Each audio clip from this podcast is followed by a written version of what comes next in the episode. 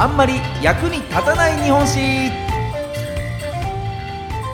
この番組は歴史大好き芸人僕シロップ純平が歴史上の人物や出来事の中で多分テストにも出ない知っていても誰も得しないそんなエピソードをお話しする歴史バラエティ番組です。さあ今週ご紹介するのはこちらの人物。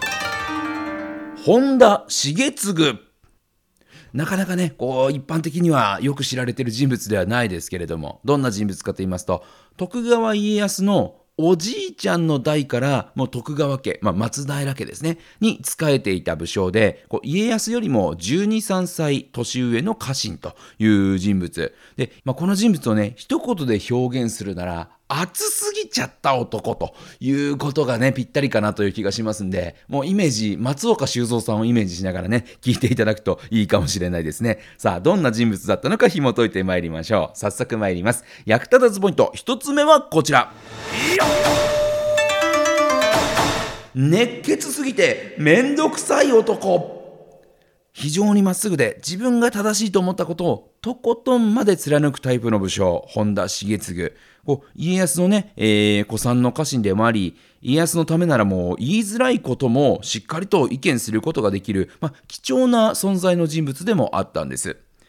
ある時家康が戦の帰り道でこう大きな釜を見つけたことがあったんですね。で、家康が、え、何これ？釜飯炊くようにしてはでかすぎない？なんてね、えー、言うと家臣の一人が、あ、これはですね、と、罪人を釜茹での刑にするときに使う釜だと思いますよ。これだけの大きさですとそういうことですよね。なんていうふうに言うと、家康が、え、めっちゃいいじゃん、それ。え、欲しいんだけどっていうことで、ね、あの、落ちてるもの、お金持ってるはずなんですけどね、もう落ちてるものなのに、もうちょっと拾おうとして、ちょっと持って帰りたいねなんて言い始めまして、で、城からね、あの、人を呼んで、え、ちょっとこれ城運んどいてなんて言って命令をするわけですよ。で、えー、先に家康はお城に戻るんですが、しばらくして、えー、家康に命じられた兵たちが大釜を運んでいるところに、この本田重次が通りかかります。で、重次は、え、ちょっと何やってんのみんな？っていうふうに声をかけると、まあ、兵の一人が、あの、殿に命じられて、これ処刑用の鎌を今運んでるとこなんですよねっていうふうに答えた瞬間です。重次は、何？ということで、うりゃーって言って、この鎌をぶったたき出しまして、ついには破壊してしまったんですね。忠義心が熱いのに、ね、何をしてくれてるんだというところなんですが、で、城で大釜を楽しみに、まだかな鎌まだかなあのかっこいいやつまだかなって待っていた家康のもとに、えー、本田重次がぶっ壊しましたっていう知らせが届きまして、で、家康は重次を呼び出して、いや、なんでそんなことすんの重次っていうふうに言うわけですよね。そうすると重次は、殿の目指す天下は、こんな鎌で処刑しなきゃいけない悪人がいる世の中なんですか？え、こんなものが必要ないような太平の世を作ってやろうっていうそういう気持ちはないんですか？俺情けないっすよ。なんかこんなもの拾ってきてね、犯罪者ありきで未来を考えてるじゃんか。あー、情けないっていう風に言ったところですね、それを聞いた家康は、重次、俺が間違ってたよ。ということで涙を流したなんていうふうに言われてるんですよね。ちょっと暑苦しいエピソードですけれどもね。えー、まあ、他にも家康が病気になって寝込んでいたことがあったんですが、もう家臣たちがいくら説得しても家康は医者に見せることを拒否したっていうことがありまして、ね、病院嫌いでね、こう自分で薬とかも作っちゃうタイプの、えー、家康ですから、もう絶対嫌だと。ね、で、重次がもう、殿、お願いですから医者に見せてください。というふうに説得しても、家康は絶対嫌だ。もうお医者さん怖いから。もう医者に見せるくらいだったら俺死んだ方がマシなんで。っていうふうにね、もう聞く耳を持たないわけですね。そうすると、重次は、わかりましたと。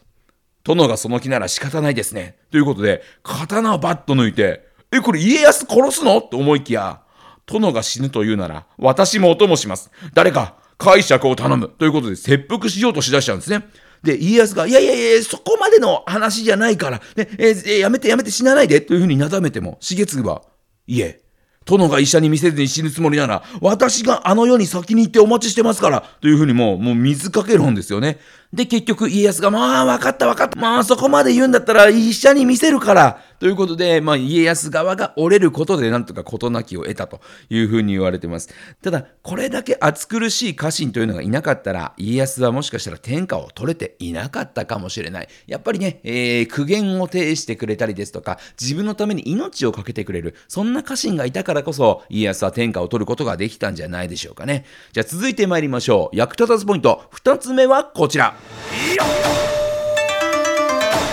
武骨だけど思いやりのある男。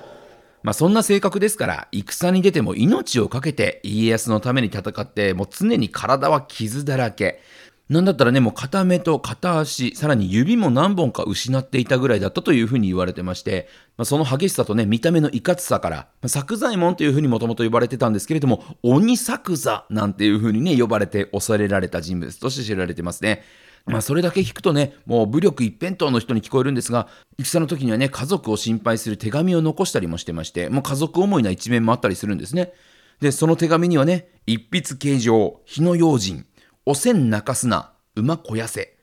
というめちゃくちゃ短い手紙を書いていまして、あの、まあ、内容としては、火の用心、ね、えー、火に気をつけてねと。で、おせん泣かすな、息子のおせんを大事にしてくれよと。で、えー、馬肥やせっていうのは馬の世話を忘れるなよっていう、もう3つのことしか書いてないんですね。で、これ日本一短い手紙として知られてましてね、まあこれで、こう、福井県では今もね、日本一短い手紙のこう、コンクールみたいのもね、やってるそうですから、まあちょっとそんな文化を作った人でもあるんですよね。で、まあ、さらに政治面でもきめ細かい政治をした人でして、こう法令を書いた、まあ、縦札というのを立てるときにもですね、こう大きなひらがなの文字で書いて、最後には守らねば作座が叱る。というふうに、まあ、誰でもわかる言葉を使うっていう思いやり、ね、民衆の理解力を考えて、えー、そういった立て札を立てるということができる、非常に頭のいい政治家という一面も持っていたんですね。ですから、この、まあ、強くて、さらにはこう頭も切れてというところですからね、ただ暑苦しいだけの人物ではなかったようなんですね。じゃあ続いて最後参りましょう。役立たずポイント3つ目はこちら。忠義心が熱すぎちゃった男。まあ、そういった頭の良さもありますからこう物事の先読みができる人物でもあった本田茂次まあ、家康がうんこ漏らした戦でおなじみの三方ヶ原の戦いでもですね、本田重次大活躍で、みんな命からがら逃げてきたものの、兵糧が城にないんじゃないかっていう問題に陥るところだったんですが、しっかりと先読みをして、こんなこともあろうかと先に兵糧を運び入れておきましたよという大ファインプレーをして徳川軍がなんとか生きながらえることができた。っていうふうにも言われてるんですよね。そんな重次の先読み力と忠義心が存分に発揮されたのが信長亡き後、秀吉が天下をほぼ手中に収めかけていた。そんな時ですね、の小牧長久手の戦いという戦で家康と秀吉が戦ったその後なんですが、まあ、家康がね、秀吉のもとに、まあ、秀吉に下るためにですね、えー、秀吉のもとに挨拶に行かなきゃいけないというタイミングになるんですが、ただね、あの秀吉のもとにね、手ぶらで行ってしまうと、もしかしたら家康は秀吉に殺されてしまうかもしれないと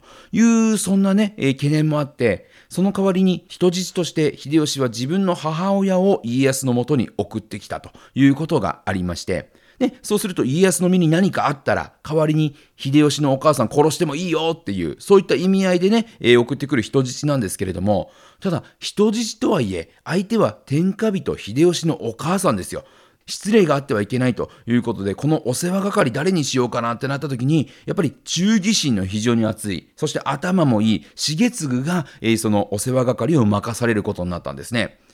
ただ、重次、先読みができすぎる男じゃないですか。ね、家康にもしものことがあれば、すぐに対処しなければいけない。何かあれば、秀吉のお母さんをすぐにでも殺さなきゃいけないっていう頭が働きまして、秀吉の母が滞在する建物の周りに、どんどんどんどんと薪を積みまして、もういつでも火をかけられるようにというふうに準備をしちゃったんですね。結果何事もなく家康は秀吉の元から帰ってくることができたんですが、この重次の準備をよく思わなかった秀吉からクレームが入りまして、家康は残念ながら重次を左遷させなくてはいけなくなってしまったと。誰よりも家康のことを考えて行動してきた男は、もう左遷先で悲しい最後を迎えることになってしまったと言われています。ただ、先読みができる本田重次ですから、もうこうなることは分かった上で、えー、ただそれでも、わずかでも家康の身に危険が及ぶ可能性があるのなら、自分が左遷されるリスクなんてどうでもいいじゃないかと。自分が左遷されたって家康様の身が守れるならそれでいいじゃないかっていうふうにそこまで考えての行動だったんじゃないかなという気がしますよね。そしてきっと家康もこの重次を左遷させることにはなったんですが全てを分かった上できっと左遷させたんじゃないかな。この2人にはきっとそれだけの長い年月で培っていた信頼関係というのがあったんじゃないかなというふうには個人的に思っております。さあそんな本田重次を今週はご紹介しました。また来週お耳にかかりましょう。さよなら。